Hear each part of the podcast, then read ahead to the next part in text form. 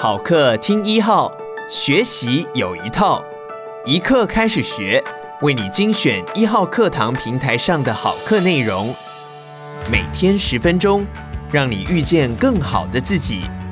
现在就订阅一号课堂 Podcast，在第一时间收听到我们提供的精彩内容吧。接下来请听经济知识双人组冯博翰、陈凤馨的十分钟商学院。大家好，欢迎来到一号课堂的十分钟商学院。之所以会有这一堂课程，是出自一个机缘。由于主持人陈凤馨邀请我和他一起对谈，介绍赛局理论以及行为经济学在生活中、工作上与商业上的应用。经济学其实无所不在，虽然听起来有点难，但其实生活中处处皆与这门学科有着密不可分的关系。许多公司的行销和企业的商业模式都少不了经济学的踪影，所以这堂课里面我会讲许多故事，这些故事都提到了卓越的公司的商业模式和案例，以及他们如何在低潮时突破重围的方法。我希望借由讲述这些具有洞见的故事，来帮助不管是职场上班族、中阶主管，甚至是自己经营事业的创业者，都能做出更好的决策。首先，我们会提到平台这个概念。现在各种平台影响我们的生活越来越多。我希望你回想一下，你会发现，随着行动网络的普及，我们的生活的方方面面都受到了许多网络平台大大小小的影响。比方说，在过去，我们出门搭车可能是搭乘大众运输工具或是计程车，但现在 Uber 提供了新的不同的选择。过去的我们，可能是上网路找餐厅，然后打电话定位。现在的我们可能是透过手机的 App 来订餐厅或是叫外卖。过去的我们休闲娱乐可能是看电视。现在随着网络的普及，特别是年轻人把他们的娱乐时间从电视移到了 YouTube 以及网络串流平台上的各种影音。进电影院的时间或许变少了，但是在 Netflix 上面追剧的时间却越来越多。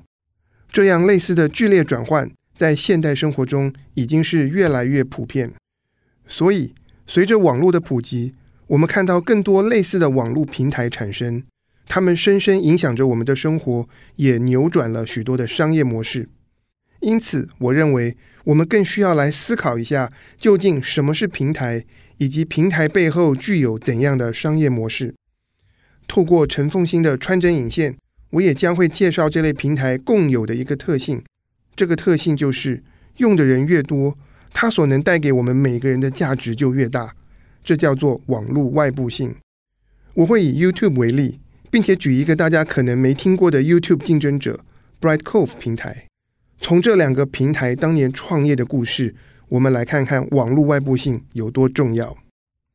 具备网络外部性的平台，需要设法让使用人数能突破一个临界点，才有可能开始成长。这时候我就会谈到一个重要的概念，叫做 the critical mass，临界数量。我们会以美国的餐厅定位服务 OpenTable 为例，带大家来看他们如何操作临界数量，让平台的餐厅数量和消费者数量同步出现成长，进而由亏转盈。当然，我们不只会讲平台。也会提到成本结构如何影响商业模式。举凡跟网络、软体或者是各种娱乐内容有关的东西，都具备了一个特质，叫做规模经济。也就是说，在一开始的时候，我们要能够创造出这个东西的成本是非常高昂的。可是，当我们这个东西完成了，要让它被更多的观众看见，或是被更多的使用者来使用，那增加观众所需要的成本，基本上相对是很小，甚至是近乎于零。比方说，影视内容的制作，我们要让一部剧或者是一部电影被看见，即使你只有十个观众或是一百个观众，你可能要投入数千万甚至上亿的制作经费。可是，我们这出剧一旦制作完毕，上了影音串流平台，那我们要让多一个人看见，几乎是不用花更多钱，它这个内容就可以复制，被更多的人观看或者是使用。我们也会谈到美国知名作家丹布朗所推出的线上写作课程，他的平台 Masterclass.com 是如何运用套装产品的概念来为线上课程做定价。面对规模经济这样的成本结构，我们要如何去思考相关内容制作的策略？该如何避免激烈的价格战，做更灵活的定价？这些都变成是一个新的、比过去更重要的课题。最后的最后，我也会谈到个人，许多出自人性的决策，也会让我们对很多事情的判断跟认知可能会有系统性的偏误。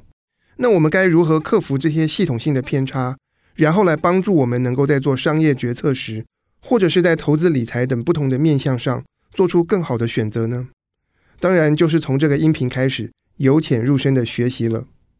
大家都准备好了吗？跟我一起进入经济学的世界吧！鼓励你现在就下载一号课堂 APP，购买冯博翰、陈凤馨的十分钟商学院，收听完整课程吧。也鼓励你把一号课堂 Podcast 分享给你的亲朋好友。每天十分钟，遇见更好的自己。一号课堂。